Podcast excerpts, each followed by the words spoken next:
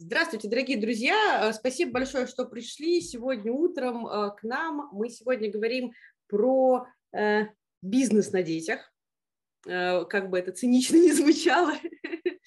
Вот, и у нас есть два супер классных спикера. Лол Шуригина. Лол, привет. Салют. Пару слов расскажешь про себя. Да, а, я предприниматель в образовании, я руководитель, основатель частной школы. Мы находимся на Соколе в Москве. Она называется «Семейная школа Макарым». Это инновационная современная школа полного цикла. И а, руководитель и основатель онлайн-школы Макару. А, в общей сложности у нас учатся 210 деток. Круто. Еще я слышала, у вас Мама троих детей. Франшиза есть у вас? Нет, еще пока нет. Пока нет. Э, видимо, не там услышала. И также у нас есть э, Павел э, Якименко. Привет, Паш. Да, всем привет. Привет, Лола. Рад, рад знакомству. Спасибо, спасибо, что позвали Марии. Отдельное спасибо за приглашение. Пару слов, да, обо мне mm-hmm. Окей, okay. фаундер, руководитель Дети MBA, это бизнес-школа для тинейджеров. Нам 5 лет. За это время более 6 тысяч выпускников из 20 стран мира, а, клиенты Клуб 500, э, Сбер, Альфа-банк, а, Фоксфорд, а, Тумо и другие ребята.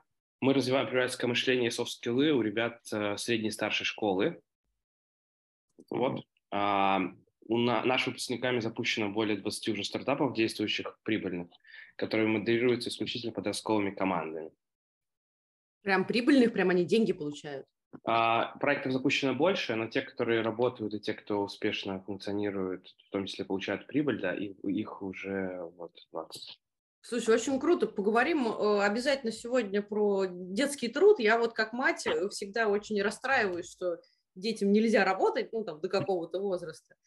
Вот. И ты думаешь, ну, как, ну, блин, ну, почему там десятилетний ребенок, он же уже ну, не дурак, он же может что-то делать и получить какую-то денежку. Не потому, что мы его хотим проэксплуатировать, а, а потому что это очень крутой опыт. Это и ответственность, и какие-то там преодоления, и, и денежки на мороженое. А, вот.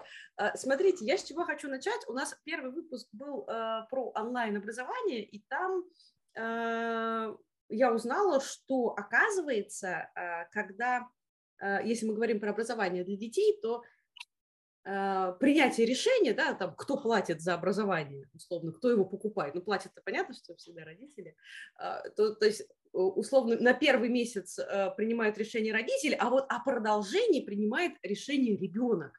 То есть ты сначала должен как-то родителей, там, бабушек, дедушек убедить, что это классно, а потом ты должен ребенку убедить, тебе тут правда классно.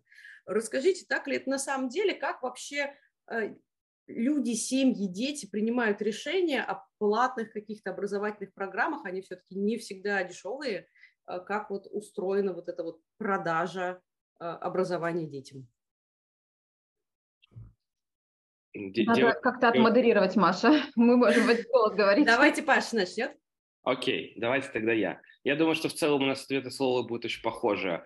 А, единственное отличие это, что у Лолы все-таки фокус на младшую школу, у меня на среднюю старшую. Но по факту, mm-hmm. думаю, то, что сейчас скажу, очень будет коррелировать с историей про э, школьное образование. Значит, э, по сути, э, в чем сложность этого бизнеса? Это очень сложный, это очень сложный бизнес, потому что э, задействован треугольник э, принятия решения. Лиды 95% мамы. То есть mm-hmm. серчат информацию по, по поводу обучения ДПО, в частности, исключительно мамы. За редким исключением это делают папы. А далее, мама, сейчас немножко сексизма прозвучит, не, не остро не воспринимать эту историю, но, к сожалению, ну, точнее, не то, что к сожалению или к счастью, э, это реалии рынка, что зачастую мамы, это та информация, которую нам часто транслируют, идут советоваться с папами. Причем не обязательно у папы бюджет есть. То есть мама в том числе может быть ЛПРам, которые платят, но в том числе нужно поставить в известность. Ну, конечно, ну они же семья, они же вместе да. должны принимать. Да, ну чаще, конечно, отец, отец э, на постсоветском пространстве, учитывая в том, что мы на этом рынке работаем в первую очередь, э, отец является главным спонсором обучения. Э, дальше это, это прямая аудитория. косвенная целевая аудитория, это, конечно, ребенок. Э, без согласия ребенка, это уже на, на, наша ниша, без согласия ребенка ничего не будет. Это подростки.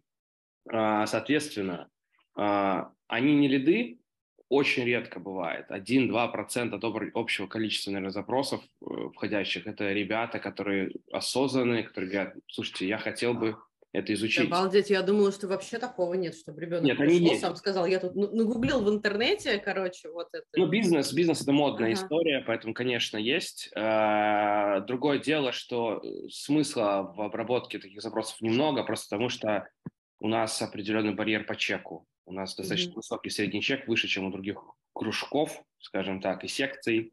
И э, тут, конечно, есть фильтр – и когда ребенок приходит к родителю, озвучивает чек, то родитель, конечно, не каждый готов поддержать такую инициативу со стороны ребенка. Поэтому, если срезюмировать, треугольник э, отец, мать, э, ребенок. Если кто-то сливается, то сделки не будет. Угу. Слушай, ну прям сложный enterprise продажи практически. Там наверняка еще где-нибудь бабушка участвует. Ну, в, в этом и сложность, поэтому э, всегда детское, детское образование, оно в, в этом и есть своя специфика, что очень сложно в продаже. Там, где например, взрослые курсы, там, где лид равно ЛПР, все попроще. А здесь э, история немножко другая. Дальше отличие офлайна от онлайна наше. Очень кратко, и Оле передадим слово, а то слишком mm-hmm. тут микрофон. А, дальше есть такая история про а, доходимость, а, ну и там и ретеншн. А, далее, это про что? А, как только ребенок начал учиться, мы так даже каздевили эту историю, родитель снимает ответственность, все, он отдал, он спокоен, он нашел тот самый кружок. Ему важно, чтобы первые занятия вовлекли, понравились, чтобы ребенок дал фидбэк. Круто, ему нравится, все, отлично. Дальше уже ваши будущие апселлы зависят исключительно от того, хочет ребенок, нравится ему или нет. Тут и, по сути, остается работа, ну, то, что ты сказала, работа mm-hmm. напрямую с ребенком. А, если ребенку нравится, родителю отказать ему будет очень сложно в том, чтобы перейти на следующую программу. В офлайне, а бывает так, что ребенку нравится, а родитель такой, ой, слушай, я посмотрел, чем ты занимаешься, ну это вообще полная ерунда, конечно, не будем больше. Не, но тут, тут зависит от продукта. У нас, может, там пафосно прозвучит, у нас же продукт так сделан, чтобы ребятам нравилось, и мы родители увлекаем. Тем не менее, родители платят, поэтому mm-hmm. нам нужно давать какие-то а, точки показывать, то, показывать результат, чтобы родитель в том числе понимал, что происходит. У нас в этом плане очень выигрышная история про демо-дни, где дети пичат свои проекты. И, конечно, родители приходят и видят, что ребенок, э, ну, у него не было ничего, никакой идеи, софт-скиллы не были развиты, а тут он пичет бизнес-идею, запускает ее с ребятами, ну, конечно, он не остается равнодушным. Поэтому в этом плане нам проще. А, но, опять же, в офлайне легче работать с заходимостью. В онлайне, там, где хуже с э, вот, историей про network, как бы ты там не, не прятался за платформу, не прятался за а, там а, то, что ребята с разных стран мира, все равно в офлайне, конечно. Слушай, ну ты знаешь, у меня ребенок занимался онлайн, э, там был кружок, и я заметила, что когда ей становится скучно, она просто переключается в другую вкладку и смотрит YouTube. Понятно? Да. Лола, расскажи, пожалуйста, вот э, в школьном таком образовании там тоже папа, мама, ребенок э, или там еще какие-то есть нюансы? А, ну, есть нюансы. Это ну, для меня связано с базовым различием дополнительного образования и основного образования. Все-таки мы, начальная школа, нас сложнее выбирают, да, нас выбирают придирчивее.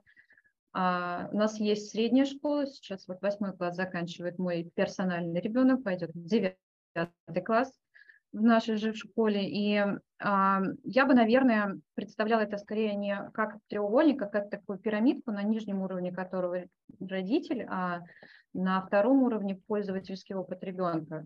После этого уже а, роди... Почему я говорю родитель? Потому что, безусловно, маме хочется с папой обсудить эти вещи, но скорее мамы устроены так, что им нужно не обсудить, а убедиться. Э, вернее, чтобы маму убедили, что она молодец, она все делает правильно, и вот счет, пожалуйста. Это, ну, вот в школьном образовании немножко по-другому, хотя интересный тренд этого года, очень много пап приходят э, первично, очень много пап приходят на первичные собеседования, ходят в школу на родительские дни, а, забирают детей, особенно девочек из школы. В этом году просто у нас а, такой хит-парад пап в начальном и среднем школьном А то образовании. есть, получается, это они такие нагуглили, при- при- пришли к жене и сказали, дорогая, что думаешь, нормально? Да, ну или Да нормально, нормально. я ты сказала, молодец». но я пришел, потому что мне это важно. Вот удивительно, удивительно в этом году это так. Вот. И, собственно, только там на третьем уровне уже там принятие решений, исходя из пользовательского опыта ребенка. а, Мгм. Я говорю об этом, потому что школу, э, в школу приходят в классе выше, чем первый, не от хорошей жизни. Ее меняют, потому что что-то случилось в той школе. Да, и это не столько вот, мам, мне интересна робототехника, да, мама пошла, нашла робототехнику, а мам, мне плохо в этой школе, и, может быть, даже он не говорит, мам, мне плохо в этой школе, мама сама наблюдает какие-то проблемы в этой школе, она пошла искать школу, а не потому, что ребенок захотел там ее сменить, очень, на самом деле, немного таких кейсов, скорее это такая история ухода от, чем стремление к. Вот, Мгм, поэтому мгм. Поэтому вот в отношении там, участия ребенка в системе треугольников в основном образовании я бы не стала говорить. Внутри продукта, внутри пользования продуктов, безусловно, да. На стадии выбора это... На то, стадии выбора там, наверное, типа вот есть вот эта плохая школа, где, где там... э, Да, на стадии выбора это, страдаешь? это скорее вот тот опыт, который а, критичным образом отличается от предыдущего, если мы говорим о классе выше, выше первого, а в отношении первого класса это вообще всегда только мама. Мгм. М, Слушайте, у меня э, вот э, уже чуть-чуть затронули тему про онлайн. Такая Слушай, в онлайне, Маш, совсем а, более чем интересная история. В онлайне каждый урок открытый. Ты не можешь там, не имеешь права на ошибку. Вообще. Мгм. Никогда.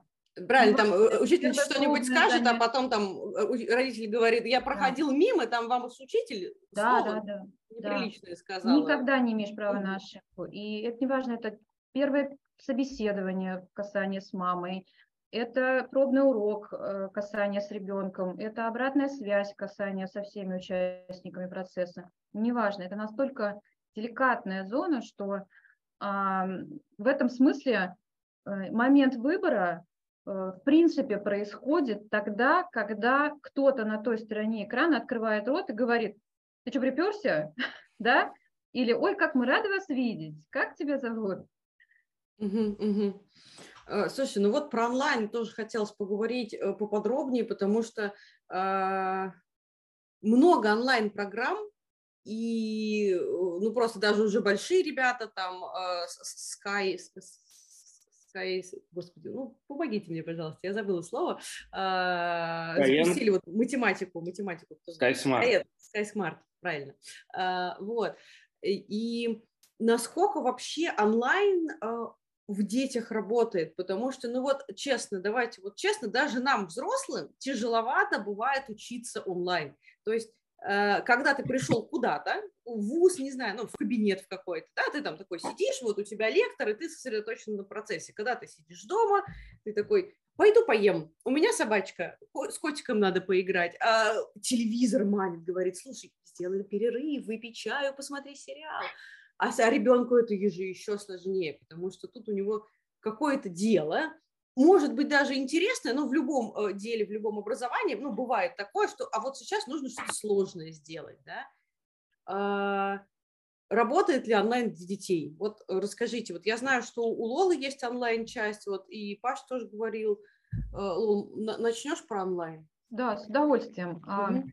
У нас 90 сейчас детей учатся в онлайн-школе. Наш чек процентов на 20 выше рынка. Мы стоим Мгм. достаточно дорого. Месяц обучения у нас стоит 37 тысяч. Это э, много. Мы даем а, полный цикл а, образования. Это означает, что дети учатся по государственному стандарту и получают аттестат в онлайне. Это каждый день, это 4-5 уроков в день. Это непросто. Вот так Это- по зуму, как мы с, с вами сидим, да, да? да, в интерактивной форме, но тем не менее, с первого класса. И самая а, интересная история была в карантинный коронавирусный период, когда вся страна а, мучилась от того, чтобы усадить э, ребенка, и рядом с ним надо сидеть и домашку делать, и страдать, и все, жизнь потеряна для всех, эмоциональный контакт нарушен, отношения в семье испорчены. Вот эти все истории, они были очень сложными. Нам удалось их решить. У нас Есть опросы, а, две-три недели, и первоклашка учится сам. Маме достаточно, няне или кому-то, бабушке, просто находиться в доме в целях безопасности ребенка. Ребенок сам подключается, сам учится, сам знает свои уроки, сам участвует в этом уроке. А, три месяца, и у него скачок учебной а, успеваемости и самостоятельности просто в разы. Мы устроили процесс так, чтобы сначала научить ребенка новым привычкам, новым рутинам в новой для них системе координат под названием онлайн. А, и это абсолютно работает. То есть у вас, получается, обучение начинается не, не конкретно, типа, открываем прописи на странице номер 7, а с того, типа, как запустить Zoom, э, что у тебя там э, должен быть убранный стол. Вот про, про это история получается? А, слушай, ну, эту подготовительную работу мы вообще до обучения проводим. Угу. Да? А, у нас есть 15-минутки э, перед каждым учебным днем, они называются Welcome Time. Дети настраиваются, дети общаются, дети делятся, дети чем-то да, что-то рассказывают друг другу о том, как день прошел. И только потом начинается учебный трек. Секрет не только в этом. У нас есть тьютер, который второй человек на уроке, который сопровождает класс. У нас есть администратор, который технические вопросы 24 на 7 будет решать.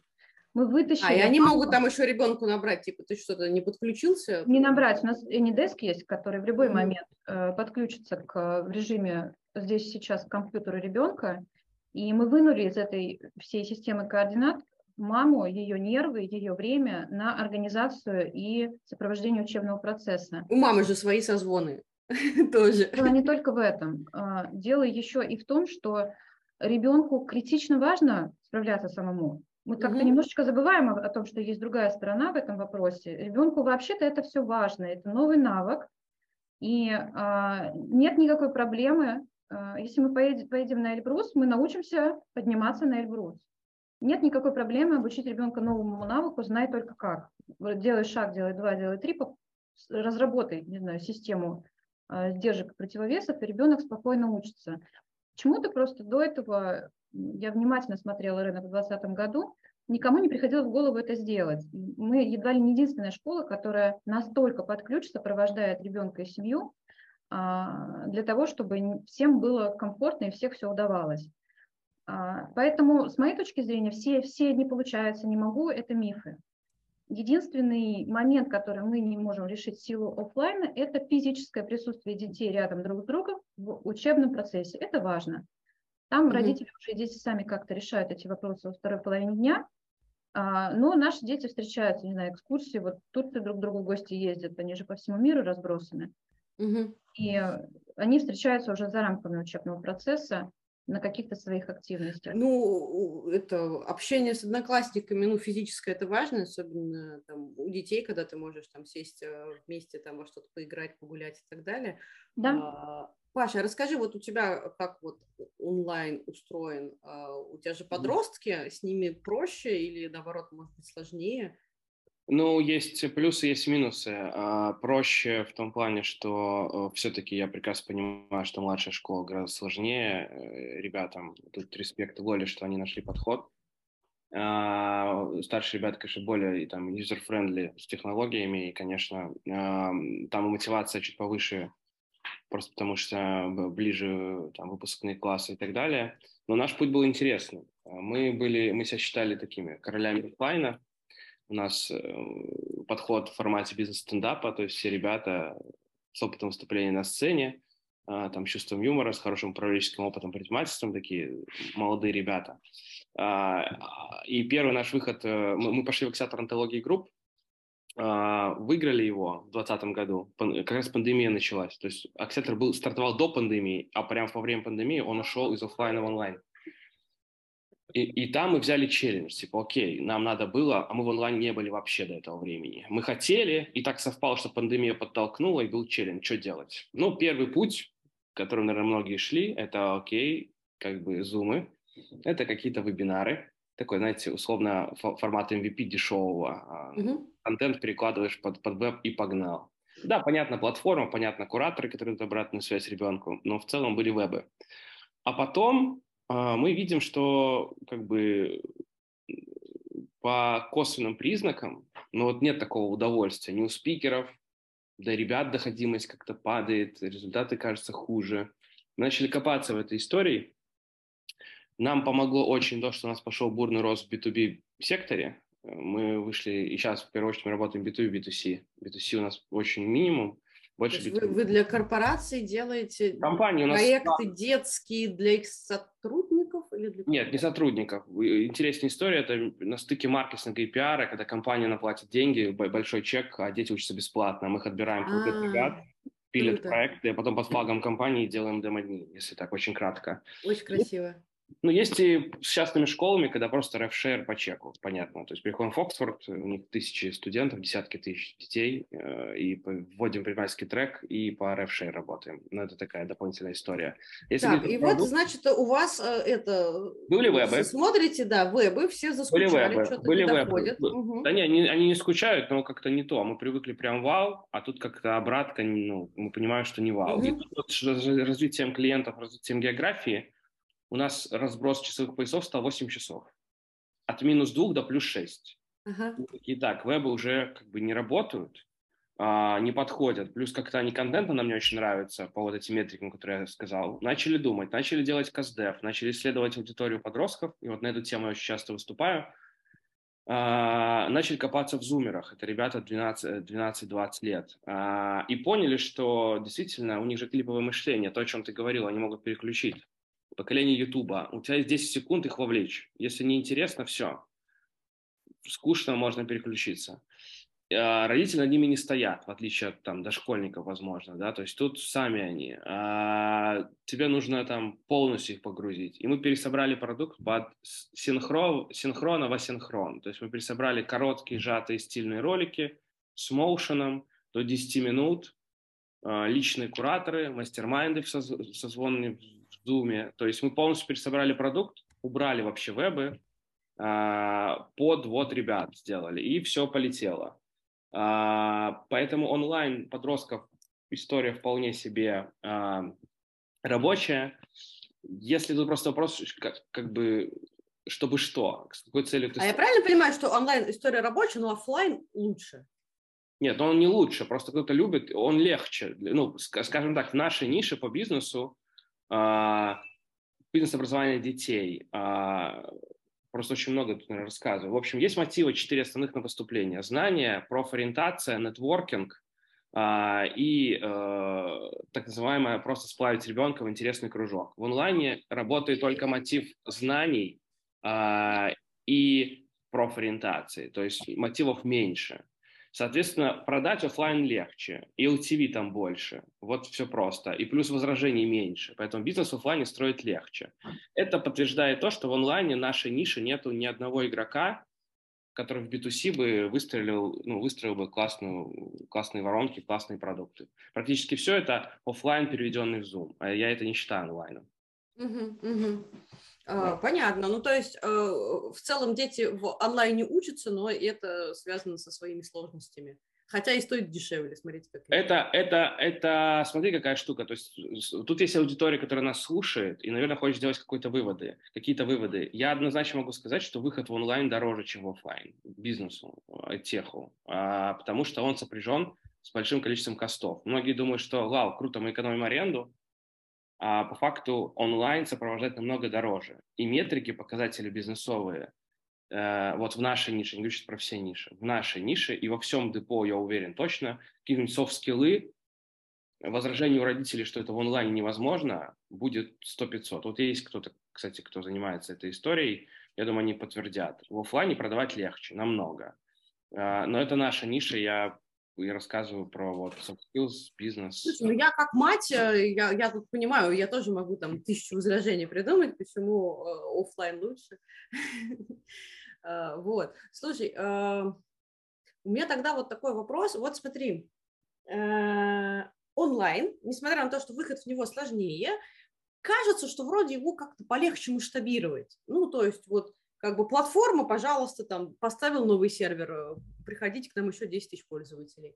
А, тьютеры, ну окей, мы как-то набрали тьютеров, благо у нас страна большая, и в каждом часовом поясе можем э, нанять тьютер. И кажется, что вроде тут зато масштабироваться э, легче. А вот если у тебя офлайн бизнес, ну то есть ты открыл там кружок у дома, тебе дико сложно открыть второй кружок у второго какого-то дома. Вот поправьте меня, так ли это или нет. Потому что, ну вот кажется, что есть много прикольных каких-то местечковых историй, которым очень сложно расти и масштабироваться. Ну, давай, да, быстренько наш кейс расскажу. Да, э, я тут поддержу твои слова. В онлайн многие уходят, в том числе потому, что это история про масштабирование. Вообще, mm-hmm. если откровенно, то, куда мы ушли, это blended. Я еще до пандемии в это верил, я до сих пор в это верю, что, на мой взгляд, самая классная история – это blended. Когда ты масштабируешься, ты можешь покрывать огромную географию за счет онлайна, у тебя могут ребята учиться от Штатов до там, Японии, э, неважно. До Камчатки. Э, да, до, до, до, до Камчатки, без проблем. А, при этом всем у тебя может быть офлайн. Вот он добавляет то, как раз то, что Лол говорила, классную историю группового формата работы. Ребята знакомятся, ребята могут делать вместе, ну, наша, наша специфика делать вместе проекты, ходить на экскурсии, встречаться с э, топовыми предпринимателями. Это все очень здорово. Вот мы ушли как бы туда. А, у нас был вот 19 год, до пандемии, мы, я сам из Минска, то есть проект начался в Минске. Сейчас, конечно, в основном там Европа, Россия, а, но мы начали с Беларуси. Мы за два года покорили Беларусь, достигли максимума продаж, который может быть. Рынок очень маленький. А, у нашей целевой аудитории исключительно дети э, ну, предприниматели и топ-менеджеры. Другие не видят смысла в... Э, Они вообще не понимают, наверное, что вы делаете. Чем это надо? Че, че? Мой ребенок так жвачку продаст. Зачем вы нужны? Да. Поэтому мы пошли на восток и одновременно на запад. И у нас первая модель, которую мы тестили, была франшиза. Мы такие, окей, упаковали за полгода, решили протестить. Собрали 72 лида, а, потратив минимум бюджета, то есть ниша была, разместились, разместились на агрегаторах. А, топ-франчайз, там, и Бибос и прочее. А, а потом начали считать юнит-экономику и поняли, что доход, который мы будем получать, паушальный взнос плюс роялти – а, для нас убыточней. Менеджеры, которые будут сопровождать офис, угу. стоят дороже, чем э, доход с роялти, а риски при франшизе вы все понимаете. И мы Ой, решили... Как интересно. А, а почему? Почему так? Ну, в смысле, а ты не можешь сам себе второй офис открыть или там третий? Филиал? У нас, опять же, специфика, смотри, в чем-то. У нас э, чисто наша история. Тут, тут э, одно дело все общее образование, это первый mm-hmm. класс, где продавать понятно, там родители понимают, что это. А потом идет ЕГЭ, тоже все понятно, что это, зачем это нужно. Дальше начинается программирование, хороший рынок большой, где тоже родители понимают, зачем это нужно. Робототехника, она, конечно, больше про офлайн. Мы, а, мы где-то, я помню первый диалог еще с Алешиным, это был руководитель, э, директор Фоксфорда э, раньше, в свое время. А, я помню, когда он мне сказал, Э, на старте аксиоторонтологии, говорит, слушай, твое направление, мы про него давно думали, твое направление по ощущениям по рынку проигрывает даже по географии. Ну, то есть, если вот репетитор по географии будет, э, рынок больше репетиторства по географии, чем бизнеса. Ого, слушай, я никогда об этом не думал. Мне казалось, ну, бизнес – это что-то модное, молодежное. Это, это правда, это правда, реально, это правда, э, как показала практика. Вот, поэтому, когда ты э, изучаешь рынок франчайзинговый, то это исключительно крупные города. Все города типа Ярославль, там э, Рязань, вот эти вот до миллиона, там у тебя будет 2-3 группы, это такой бизнес э, формата для души. А, типа в город не влезает. Все, Нет, я поняла. Нету, нету, нету, угу, нету угу, угу. сотен платежеспособных предпринимателей, осознанных, которые понимают, зачем их ребенку это. Плюс возраст, не забывай, это 13, 12, 17 лет, это очень маленький срез. То есть твоя целевая аудитория – это 40-48 предпринимателей. Даже если в таргете вбивать, ну, сейчас там на территории России не работает, но если ты раньше вбила бы в таргете, там тебе выдает, там, не знаю, 40 тысяч людей изначально. Ага. Ну, типа, ты там не наберешь просто все группы. Короче, э, чтобы вам конкретно масштабироваться, нужно э, просто выращивать большее количество предпринимателей, тогда они родят детей, да. которые по пойдут сути, на вашу программу, какие-то 20 лет, сути, и у вас все будет. Главное не загнуться, да, типа дождаться момента. Наше поколение, вот эти вот 30-35, когда мы станем, вот, у нас будут дети-подростки, рынок будет процветать. Тут, кстати, прикольный момент. Э, я пытался найти кейс, как масштабироваться. Вот тоже Лоли будет интересно потом наверняка об этом думает. Когда у тебя есть и онлайн, а, у тебя есть онлайн и есть офлайн. Если ты будешь mm-hmm. масштабировать франшизу, ты себе будешь в колено стрелять. А, потому что, по сути, ты сама себе рынок перекрываешь. Ну, это вот мне понравилась метафора, это мне в нетологии рассказали. Я тогда думал просто, а чего бы и то, и то не развивать. Mm. Вот. Поэтому это хороший челлендж. Скорее всего, нужно выбрать что-то одно. Ну, всегда выбираю что-то одно, у нас больше шансов вырасти это что-то одно. У меня тогда тот же вопрос к Лоле mm-hmm. по поводу масштабирования и Э, ну, то есть я представляю, на самом деле, насколько сложно тебе нужно найти хорошее помещение, годное, которое устроит и детей, и учителей, и оно не в мытищах, между прочим, а где-то там в понятном месте. Тебе нужны учителя, и, а каждый учитель, это же, э, ну вот опять же, да, скажет он какое-нибудь слово, типа, что приперся, все, все, все пропало, то есть Ладно, двух таких хороших найти, ну трех, ну, ну десять, а сто, это же дико сложно. В общем, как масштабироваться в школе? Вот э, как вы решаете такие вопросы? Слушай, я, наверное, сначала вот прокомментирую историю про то, что я стреляю себе в колено. Э, на самом mm-hmm. деле, в основном образовании это немного не так. Мы делали исследование нашей целевой аудитории. Портрет родителя, выбирающего офлайн и выбирающего онлайн, это два разных человека. Ну, то есть mm-hmm. они абсолютно разные выборы да, а, делают. Э, источники выбора их у них другие. И здесь вопросов нет, это ну, все-таки не история про выбор пользу времени, но принялся сам, и я поэтому выбираю онлайн. Это все-таки немножечко про другое. Так, у меня немножко неустойчивое соединение, вы меня слышите? Да, чуть-чуть, э, чуть-чуть было заедание, но сейчас mm-hmm. все отвисло, сейчас все хорошо. Mm-hmm. Ну, mm-hmm. я вот тут хочу сразу а прокомментировать. Я вот как мать могу сказать, что, конечно, когда ты выбираешь онлайн, это значит, я там хочу много путешествовать, там, или вообще мой ребенок не любит других детей, или еще что-то. А когда ты выбираешь там офлайн, ты, ну, у тебя реально нет выбора между офлайном и онлайном. Ты либо офлайновую школу ищешь, либо среди онлайновых. То есть нет такого, что пойду да, в Фоксфорд или в 57-ю школу. Не знаю, что выбрать. Мотивы другие там. А, и по поводу поделиться почкованием, да, филиал или франшиза. Угу. Для меня это вопрос предпринимательской зрелости. То есть я, например, у меня нет второго филиала, и да, были, были мысли, были а, желания, но внутренне я пока не была готова к тому, чтобы открыть еще одну школу. Мне это очень глубокая тема, это э, основное образование, да, облажаться в основном образовании очень просто. А, я пока еще не создала для себя настолько прозрачную, понятную систему передачи качества отношений, качества образовательного процесса, да, сепарации от, а, от себя, чтобы это было, а, чтобы это работало так же классно, как работает сейчас у нас на Соколе. Мы работаем вглубь.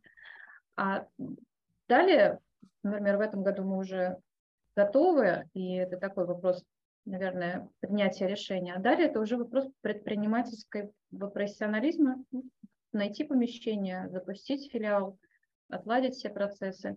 Кому-то удается это быстрее, кому-то медленнее. Здесь, а, наверное, не стоит вопрос, сложно, несложно, а, почему делают, почему не делают. Вот в таких категориях предприниматель в образовании не рассуждает. Он сначала мыслит критериями отчуждение вопросов качества, а потом угу. профессиональной команды, которая способна эти там, два уже юнита поддерживать, 3, 10, 22. То есть получается, что там первое, что нужно сделать, это э, действительно классный продукт, отточить его до мелочей, чтобы мы масштабировали э, что-то очень здоровское, а второе – это команда, которая способна его воспроизводить. Первое – это, чуть поправлю тебя, это угу. э, отстроить отстроить так, чтобы отстроить процессы, команду и себя так, чтобы продукт был отчуждаем. Угу. Понимаешь, это важно. А, качество продукта было отчуждаемо. Не зависело от того, я присутствую там, не присутствую. Члены команды моего филиала там присутствуют, не присутствуют. А, отношения выстраиваются внутри по таким же а, принципам, практически самостоятельно, как у нас здесь уже просто само работает, пыльца в воздухе. Да? Ты знаешь, у тебя дочка у нас училась, и атмосфера очень а, комфортная и благоприятная, доверительная. Эти вещи... Все, они... Чтобы не получилось так, как у того первоклашки, с которым мама целый год сидит вот так вот над ним, э, типа, давай учись в зуме, там, а чтобы это уже работало как система. Ну, да, чтобы сами отношения и процессы оказались на таком уровне отчуждаемости, что ты просто стартуешь филиал, настраиваешь команду, и вот эта атмосфера, она появляется сама. А, кажется, что магия, но нет, это вполне понятный бизнес-процесс. А, слушайте, а вот э, скажите мне, вообще у предпринимателей от детского образования, у них вообще есть вот это вот желание масштабироваться, или это скорее, ну вот, э, из разряда хобби, типа я строю школу, а потому что, ну, не знаю, моему ребенку тоже нужно где-то учиться, или там, потому что мне там скучно сидеть дома, муж целыми днями на работе, у меня тоже будет свой небольшой бизнес. Это вообще про бизнес или это про хобби? Вот у тебя же наверняка много там друзей, подруг, э, которые тоже какими. А, там можно поделить на условные категории, угу. не знаю, ритейл или какие-то другие зоны. Это всегда обычно коммерция, да, первый мотив. Угу. Бизнесовый. Наша сфера в этом смысле уникальна. А, большая часть это хочу сделать для своего ребенка, хочу сделать для там, души. Я бывший педагог, мне хочется по-другому. Да-да-да, типа вот я ходила в школу, там было не так, а я теперь точно знаю, как нужно, и я вот хочу да. вот это вот, э, какая-то миссия, хочу это принести. Да, это хорошие мотивы, они, как правило, остаются там, где они живут, может быть, со временем, сильно много времени спустя, превращаются в 2-3, может быть, каких-то небольших детских центра или филиала. Я очень мало знаю, на самом деле, таких кейсов, которые выросли а, больше, чем один, два, три филиала. Discovery хороший кейс, сетка, вот она выросла из этой истории, например. И очень немного в основном образовании а, чисто коммерческих проектов. Ну, так уж устроено, что сначала это делают люди, которым мне все равно. А сетки, а, этаж, например, сетка вот растет потихонечку, новая сетка, они тоже про бизнес, в целом как подход, да, это не должна быть э, убыточная история с хобби двух пап, которые решили организовать школы, но тем не менее изначально фундамент построен на том, что этот бизнес создает а, значимую ценность, он важен, он этичен, он проводит в мир качественное образование, и мы на этом зарабатываем. Вот, это, вот, вот, эта связка, связка важностей двух, а, они в нашей сфере очень Хорошо. Есть, если чего-то нет, то ты... Ну, если чего-то нет, то это чисто коммерческий проект, они есть на рынке, э, их видно, очень быстро репутация разлетается, угу. например, да. А если это, эти две истории хорошо соединяются, то это могут быть лидер, неплохая сетка была раньше, сейчас не знаю, потихонечку Летово растит, сейчас будет у них еще два филиала. А, эти, ну вот они потихонечку разлетаются как такие маяки свободного современного образования, родители выстраиваются в очередь, хотят там учиться. Я тогда э, хочу вот о чем спросить. Э, вот мы чуть-чуть про это затронули, э, что вот там чистая коммерция или там коммерция с душой, условно назовем так. А, на какие грабли обычно наступают э, люди, которые э, хотят или которые строят бизнес в сфере детского образования? Вот, может быть, там на какие наступали вы или там на какие вы пожелаете нашим слушателям никогда не наступать? Э, вот мы, например, э, с ребятами э, про маркетплейсы э, говорили, оказывается, там селлеры часто не считают юнит-экономику и не знают, сколько им там одна продажа приносит. А вот в образовании какие самые такие жирные грабли разложены? Паш, начнешь? Да, конечно. А, классический такой, я и как, как трекер это вижу, это релевантно, ну, 95% проектов точно, это история про отсутствие каздева. Очень почему-то часто а, при создании продуктов предприниматели, их команда, они оперируют вот такой логикой, что им кажется нужно. Ну, ну это же в, в целом логично. Ну, я вот, например, мать, я же знаю, что мне нужно как матери. Я такая сделаю, типа, ну, как, если как для ты, себя. Если а ты вот... входишь в целевую аудиторию, то да. А, а кого там надо каздевить? Вот папу, маму, ребенка, всех троих? В первую очередь ты каздевишь родителя, потому mm что у тебя родитель платит. Вот. Дальше ты можешь уходить, там зависит от твоих целей можешь ходить. Видишь, мы сейчас недавно продукцию создавали как раз для ребят, которые позволят им деньги зарабатывать. А, как раз э, не проекты запускать, а именно выполнять заказ, зарабатывать деньги. на завтра кросс-старт его. А, там мы делали большой каздев, там и детей, и компании, в том числе каздевили, куда дети придут. Ну, то есть все контрагентов, участвующих в процессе. То есть вы делаете маркетплейс для детского труда? Э, не совсем. Что мы делаем? Мы, мы, мы, мы даем курс, ну, тут наверное, не самое место рекламы, но если кратко, просто образовательная механика какая, такая инновационную историю недавно запустили. А, мы делаем курс, мы отобрали 10 самых популярных сфер, где зарабатывает молодежь, Угу. Ребята с ними знакомятся, такой элемент профориентационный. А, выполняют через кейсы задания, понимают, насколько им какое-то направление близко, определяются. Второй этап – универсальные навыки, что пригодится везде. Это портфолио, э, прохождение собесов, упаковка резюме, прокачка личного бренда, продаж себя. И дальше мы их связываем с реальными компаниями. Мы заморочились, мы отобрали 10 компаний по каждой сфере, сделали заказ – выбрали заказ от них. Они выполняют реальный заказ компании. А, мы все выполненные заказы передаем ребятам, и ребята зарабатывают деньги. То есть это трогательно, слушай. А, а что там, ну, в смысле, я, я в детстве листовки раздавала, явно это не Там, э, если про сферы, там есть маркетплейсы, там есть фото и видеосъемка, но основная история – это продюсирование блогеров, SMM, э, репетиторство, а, дизайн, создание сайтов, ну и заказы реальные там, например. Слушай, очень, очень трогательная история. А, вернемся к ошибкам, потому что я могу говорить об этом да. вечно. А, да. Вот. Итак, не делаем КСДева. Хорошо было бы поговорить с родителями, а потом с ребенком, а, чтобы понимать, точно ли им нужно то, что мы придумали. Что-нибудь еще? А, если мы говорим про онлайн, то зачастую пытаются сделать сразу какой-то не MVP, а готовый продукт, причем могут туда тратить очень много денег, а, при этом это не имеет смысла. Имеет смысл попробовать какую-то создать пробную версию, обкатать ее, собрать обратную связь и потом ее докручивать. Вот это тоже, кстати, элемент, которого часто не хватает. Пренебрегают MVP. Далее, э, чисто мы, ну, то, как мы отстроились, может быть, это кому-то поможет, э, легко отстроиться на рынке ДПО, просто имея э, презентации не, не, не стиля, вот помните наши уроки PowerPoint в школе, как вот все, да, 500 да. текстов, абзацы, разный шрифт, и WordArt заголовки. А в 80% школ такие презентации. Если у вас будет хотя бы что-то постильнее, уже вы будете выигрывать намного. Причем это касается всего. Будете вы потом в акселераторах пичить где-то, выступать, инвестиции поднимать, это выделяет.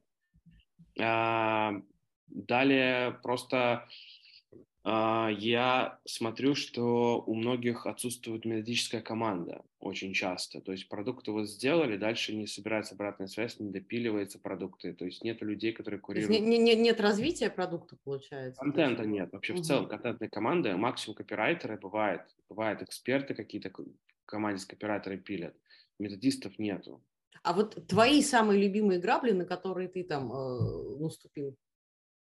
Слушай, я, э, ну, видишь, по франшизе сначала упаковали, потом посчитали экономику. Юнит-экономику угу. я не считал два года, я ее не знал э, вообще. Угу. Я считал, знаешь, вот эта история, кстати, это частые грабли. А, как мы считали раньше? А, у тебя сводная финансовая табличечка, типа там, по итогам месяца ревеню такой, косты такие, есть профит. Отлично, профит увеличился, мы молодцы. По продукту, в разрезе по продукту мы не знали, сколько мы mm-hmm. а, а, зарабатываем. И могли бы очень многое поменять, зная картину а, там, по, по продуктам. Тоже часто, часто абсолютная история. Дальше история про, часто бывает тоже, видим про инвестиции, запрос. То есть, ребята, мы до сих пор не, не рейзили ничего, мы как бы как букстрэперы классические. А, а с, с этими, с инвестициями в чем проблема? Что берут или что наоборот не берут? А не знаю зачем. То есть просто берут, потому что они, как бы бывает часто, ну у нас что-то экономика не сходится, ну ладно, пойдем возьмем инвестиции. Нам дадут инвестиции, и тут резко произойдет чудо. А, лучше инвестиции брать, ну и выше вероятность их получить, когда у вас ходит как раз экономика, вы понимаете, что на вложенный рубль вы можете получить там 2,5. Тогда понятно. А когда у нас просто что-то идет не так, пойдем-ка поищем денег, причем это дорогие деньги. Многие угу. об этом не задумываются. Вот, и я еще просто хотел прокомментировать там, там уже прошло 10 минут, но тем не менее, про, Давай. важно, про, про стрельбу в колено. Это Лола история не про каннибализацию внутреннюю, а, что ты конкурируешь сама собой. Да, аудитории разные. Вопрос в том, что если у тебя есть онлайн и фран- франчайзи, который продает офлайн, у вас будет вопрос в территории. Ну, типа, ты продал франшизу на Кипре, у тебя есть онлайн-клиенты из Кипра. Они будут разные. А мне кажется, это наоборот. Ты выберет онлайн на Кипре, не выберет будет. офлайн на Кипре или наоборот. А, ну окей, если, ну... окей, Мне да, даже кажется, что это очень круто, когда я купила, вот я на Кипре я купила онлайн, потому что мне в целом нравится, и тут э, меня зовут на какие-то ивенты в офлайн часть. А, Это-. Ну, это- например, не могу я себе позволить ходить э, каждый день. Это вопрос теста. Просто, скорее всего, тут, конечно, однозначно ответить нельзя. Я понимаю, э, что да, во многом бывают разные аудитории, но когда нет альтернативы, то они могут просто выбрать тот вариант, который им там Ну, ты знаешь, я вот все-таки с Лолой очень сильно соглашусь про то, что разные аудитории, и э, ну, у меня такой, может быть, немножко э, бытовой взгляд, и вот все э, мамы, которых я знаю, э, кто выбирает онлайн, они выбирают вот из онлайн-школ, там нет такого типа школы у дома или онлайн там. Школа там такая-то, там я пойду, например, там в Макарон или я пойду в Фоксфорд. Вот, обычно это все довольно консистентно, потому что онлайн это какой-то определенный образ жизни. Онлайн не просто так выбирают, не потому что вот, э, а кому-то онлайн никогда ни за что не зайдет, потому что он такой, в смысле у меня ребенок целый день дома будет сидеть? Да я же повешусь. Я же зачем его вообще в школу отдаю, чтобы он хоть 8 часов просто ну, вне дома провел? Ну, вы, ребята, вы чего? Ну, Слушай, ну, онлайн ну, никогда. Ну, на мой взгляд, это касается развитых рынков. То, что ты говоришь, релевантно для развитого рынка, типа, где есть еще выбрать. А, М, если да. я, я не имею варианта выбрать, э, живя Я, э, в Грузии, э, relocate, э, ну, relocate нувшись в Грузию, то, выбирая между оффлайном и онлайном, я, ну, окей, я Ну, выберу... если у тебя нет выбора, тогда ну, этот продукт монополист, молодец. Ну, Да. А, Лол, а, про грабли, э, расскажи, какие твои самые, может, любимые, самые такие грабли вкусные, от которых хочешь предостеречь наших слушателей? Слушай, я любым начинающим задаю вопрос, за чей счет банкет. Категорически девушки не любят считать деньги.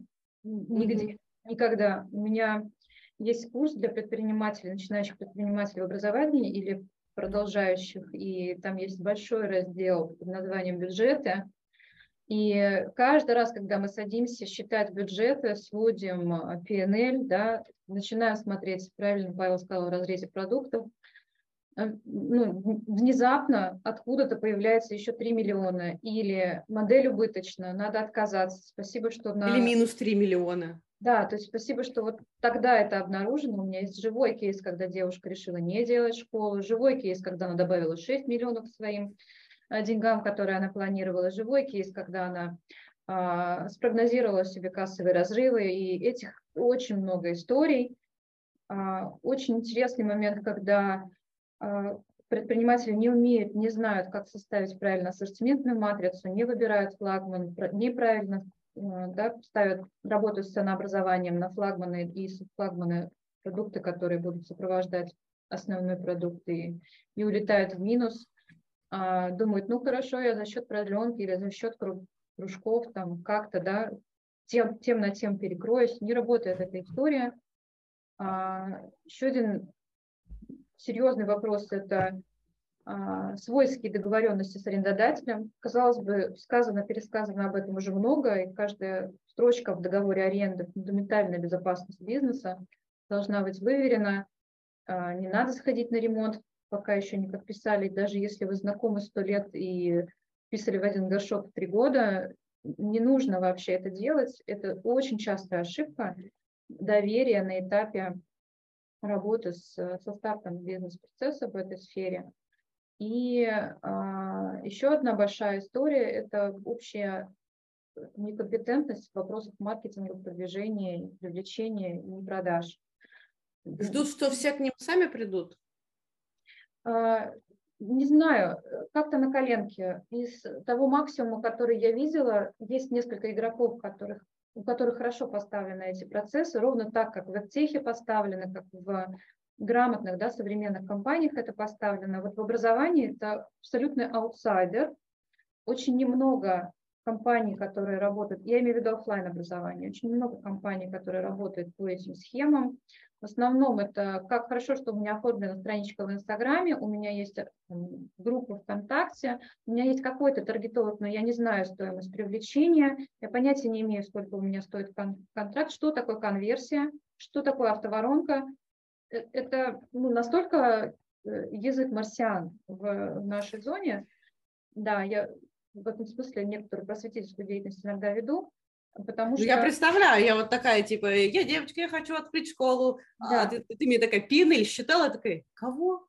Да. Чего? Что да. это И это настолько большие потери а, денег на всех этапах, что, к сожалению, часто вот не задумываются. В онлайн, с чем лично я столкнулась, мы были классическим офлайн-бизнесом мы пошли в онлайн, там совсем другие механизмы и процессы, связанные с привлечением, да, лидогенерации, абсолютно другие. Вот моя ошибка была в том, что я не дала себе э, труда разобраться, как это работает в онлайн-сегменте. А, Мы набили шишек, потратили много денег, у нас сейчас все работает по классике, э, но я могла бы сэкономить себе все, это, э, все эти бюджеты, если бы сразу разобралась, как правильно выстроить маркетинг и продажи в онлайн-школе. Там еще, конечно, была история с тем, что а, продавать основное образование в начальном, мы тогда были первый, четвертый класс, в начальном сегменте вообще сложновато было сразу после пандемии. Очень высокие были возражения родителей, все устали, всем было тяжело. А, очень непредсказуемое потребительское поведение было, а, очень странно вел себя трафик. Но вот это очень, я вот буквально месяц назад консультировалась с девушкой, которая говорит, тут у меня успешный детский центр, детский садик, э, я хочу как-то развиваться, э, мне, я заскучала, я давай сделаю онлайн. Я говорю, все прекрасно, говорю, ну, может, например, посмотрим ту зону, где ты хороша. Ты вот хорошо делаешь садик, хорошо делаешь детский центр. Э, поработай в этой сфере, потому что если ты сейчас отвлечешься на онлайн-проект, будь готова к тому, что тот офлайн, который сейчас целиком замкнут на, на тебе, просядет. Будь готова ну, то к тому. То, то, то, тоже проблема с делегированием получается. Конечно, и а, они достаточно часто встречаются, потому что во многом продукт замкнут на основателя, на фигуру основателя. Угу. Угу. Слушайте, э, очень интересно. Э, ну, для меня важно, что все-таки из образования, из э, основного или из дополнительного действительно можно сделать бизнес, потому что ну, мне так со стороны всегда казалось, что, ну, если ты условно не, там, не знаю, не Фоксфорд хотя бы, а, то это у тебя будет все в разделе хобби, но то, что вы говорите, что все-таки это э, возможен бизнес именно как бизнес, э, да, с идеей, с душой, вот то, что Лола раньше говорила, но все-таки это про бизнес. Смотрите, последний вопросик у меня. Э, я недавно, у меня ребенок недавно слушал книжку про Алису Селезневу, э, и там, знаете, у них там в будущем преподают роботы. Ну, это считается нормальным.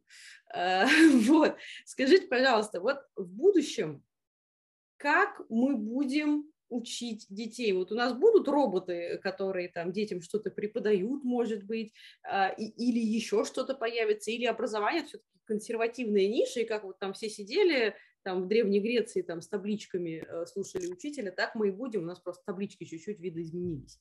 Э, вот. Э, Лол, расскажи про будущее. Как, как ты видишь будущее детского образования? Работать футурологом, да? Да, ну, помечтаем. А, слушай, я бы, наверное, в этом смысле не хотела предсказывать роботов. Угу. Дети для меня особая зона. Э, им нужен живой человек, нужна фигура наставника рядом, хоть в каком-то объеме присутствия, и хорошо, если он будет значим. Да, никто не даст ребенку ролевые модели поведенческие, не закалит характер, не сформирует волю, э, не поможет понять, что такое интеллектуальный труд, э, лучше, чем наставник и коммуникативный опыт, жизненный опыт, который он получает в коммуникации с, тем, с теми, кто его окружает. У нас, конечно, есть э, «Звездные войны», помните, да, этот фильм, где дети а, стояли в таких чашах и учились там а, просто на голограммах учились,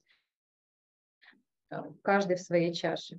Но, тем не менее, они делали это как часть образовательного процесса, а у них существовали еще и какие-то общие активности, общие движухи. Вот, поэтому хочется верить, не хочется предсказывать, но хочется верить, что фигура учителя и наставника останется с детьми всегда, в каком виде, без разницы. Главное, чтобы ребенок имел опору. Ну, может быть, мы там и... Э, будем двигаться в сторону какого-то там проектного образования, что вот там... А это уже есть. На... Это мы уже в офлайн нашей школе очень подробно а, очень подробно работаем с этим. У нас 100% учителей обучены сингапурских мастеров. Это урок перевертыш, то есть это не урок, где дети сидят затылок в затылок, и учитель uh-huh, uh-huh. спрашивает ребенка, что такое сказуемое, ответит три с половиной человека, два из них будут отличника, третьему просто не повезло, да, его вызвали, и процент активного участия в уроке очень мал. Я в 2018-2019 году, когда очень внимательно смотрела, я не педагог по образованию, но я очень внимательно смотрела на вопрос эффективности на уроках, я, я поняла, что это какая-то очень странная история. Взрослых научили работать на тренингах, там, тут станцуем, тут помашем, тут стикеры наклеим, тут, не знаю, в группах поработаем, и, и как-то все внезапно волшебно получается. Почему детей так не обучают?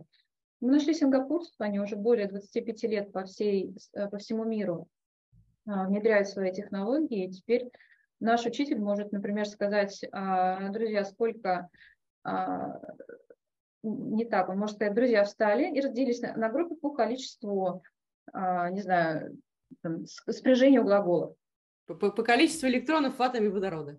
А, понимаешь, да? И в этот момент участвует 100% детей. Во-первых, они встали, они разгрузили тело, они mm-hmm. делали самопроверку, взаимопроверку, они встали, посмотрели друг на друга.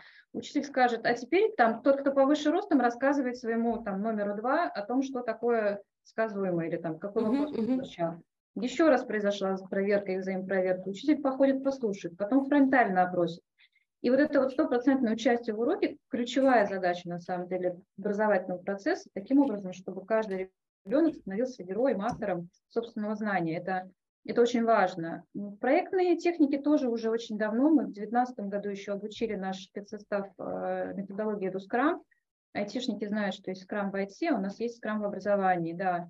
И средняя школа учится по маршрутным листам, методология Scrum спокойно, урок как проект, урок как тренинг, две ключевые зоны, в которые mm-hmm. мы инвестируем очень много.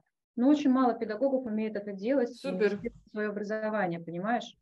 Вот. Понимаю. Ну, то есть нас все-таки ждут какие-то новые, более эффективные способы обучения. А, Паш, а, расскажи мне, как ты видишь э, наше какое-то ближайшее, а может, далекое будущее я кратко отвечу, тут просто стоит согласиться. А, и вот на, на EdCrunch как раз совсем недавно был, были классные спикеры, и они, в общем-то, все сходились во мнении, что действительно э, учителя заменить будет очень сложно.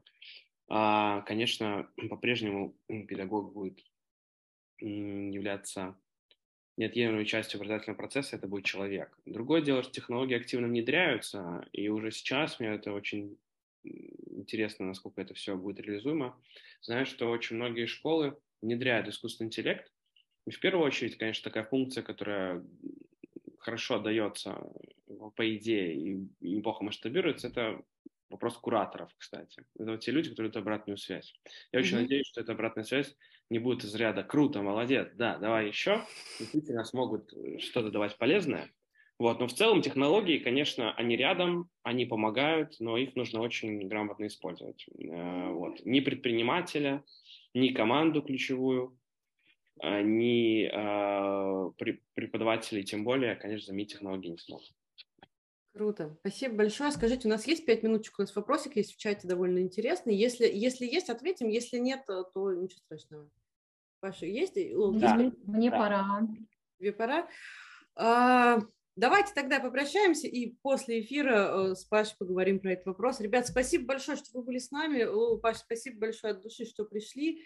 Э, очень было интересно мне, как матери, тоже поговорить про детское образование и про бизнес. Э, спасибо большое. Слушайте наш подкаст, приходите на мастер-класс, как на самом деле устроен трекинг. Ссылка будет в описании. Пока. Пока.